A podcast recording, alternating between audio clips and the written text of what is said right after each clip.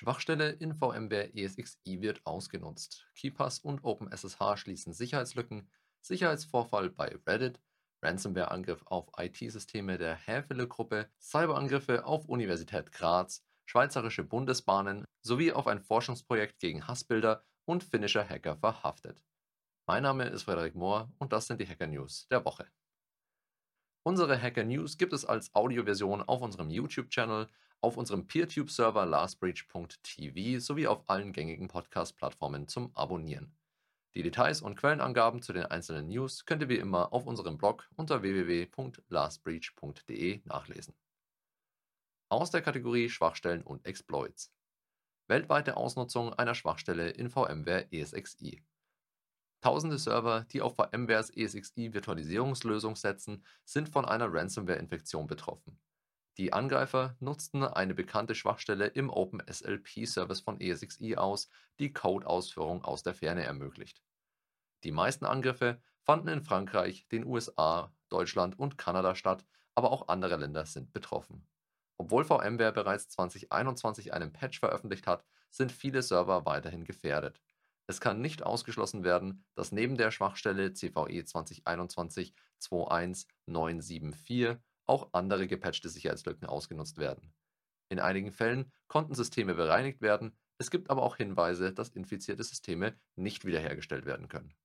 Einige Institutionen in Deutschland wurden bestätigt attackiert, die Anzahl potenzieller Ziele hat jedoch abgenommen, was auf Patches oder Abschottung vom Internet hinweist. Die CISA hat ein Skript bereitgestellt, das ausgewählte Systeme wiederherstellen kann. Das BSI prüft derzeit die Angriffe weiter. KeePass schließt Sicherheitslücke. Eine bekannte Sicherheitslücke im Open Source Passwortmanager KeePass wurde durch ein Update des Entwicklers geschlossen. Die Lücke ermöglichte Angreifern bei Zugriff auf das System einen Klartextexport der Passwortdatenbank ohne weitere Rückfrage zu erstellen. Die aktualisierte Version enthält jetzt eine Rückfrage an die Nutzer, bei der sie ihren Masterkey erneut angeben müssen, bevor ein Export der Datenbank möglich ist. Trotzdem bleibt das grundlegende Problem bestehen, dass bei einem Trojanerbefall auch Passwörter gefährdet sind und daher geändert werden sollten. Schwachstelle in OpenSSH geschlossen.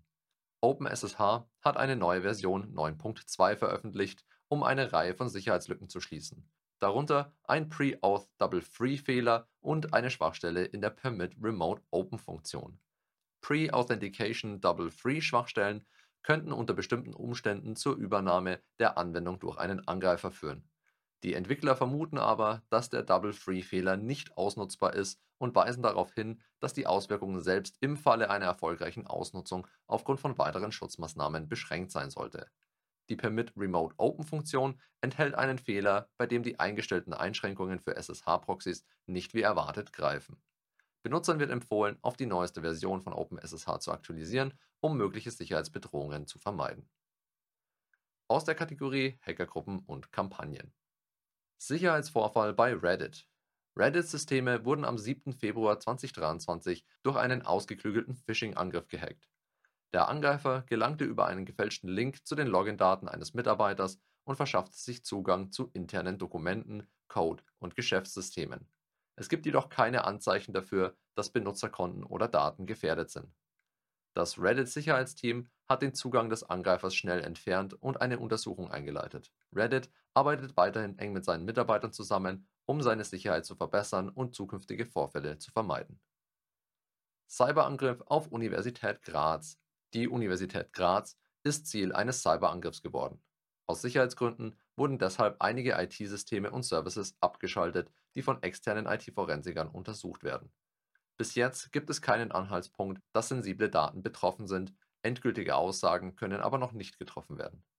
Ergebnisse über die Dimension des Cyberangriffs sind in dieser Woche zu erwarten, schreibt die Universität in ihrer Newsmeldung. Ransomware-Angriff auf IT-Systeme der Häfele-Gruppe.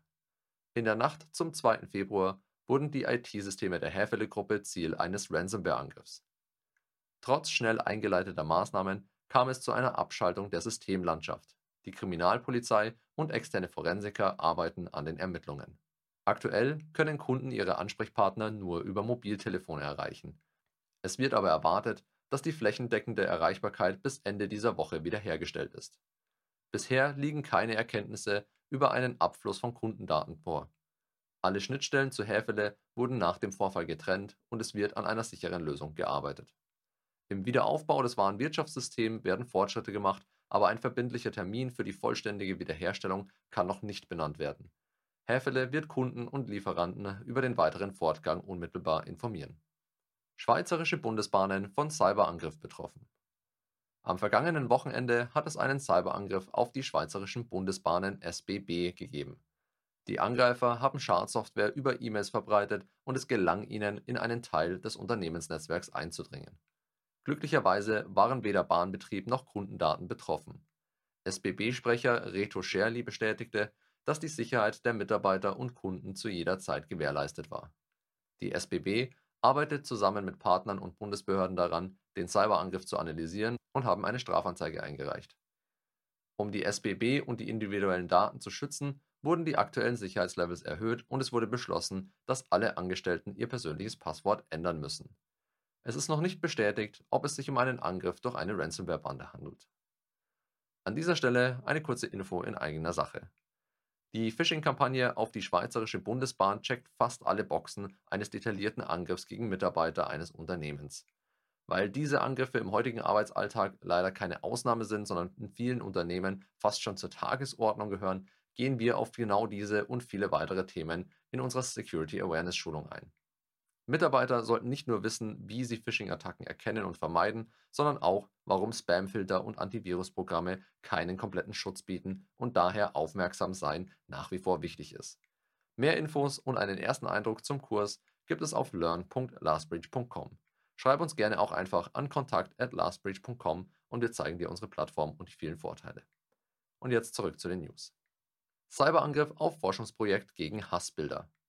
Eine Webseite des Forschungsprojekts Ein Bild verletzt mehr als 1000 Worte, dessen Ziel es ist, Hassbilder im Internet zu analysieren und zu bekämpfen, wurde von Unbekannten angegriffen. IT-Experten brauchten zweieinhalb Tage, um die Seite vom Virus zu befreien. Es ist unklar, wer für den Angriff verantwortlich ist und welche Motive dahinter stecken, aber es kann davon ausgegangen werden, dass die Person oder Gruppe, die den Angriff verübte, dem Ziel des Projekts, Hass im Internet zu bekämpfen, schaden wollte.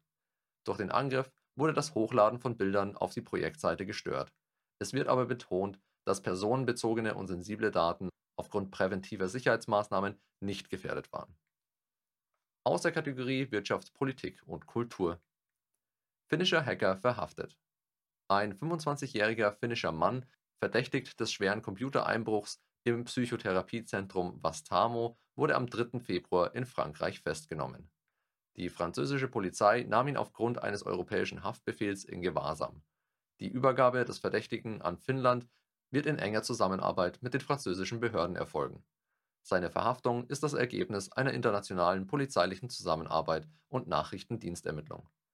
Die strafrechtlichen Ermittlungen in diesem Fall sind noch im Gange und die Polizei wird so bald wie möglich weitere Informationen bereitstellen. Das war's für diese Woche. Die Weekly Hacker News gibt es als monatlichen Newsletter auf unserem YouTube-Channel oder als reine Audioversion auf rss.com sowie diversen Podcast-Plattformen zu abonnieren. Danke fürs Zuhören und bis zum nächsten Mal. Stay safe.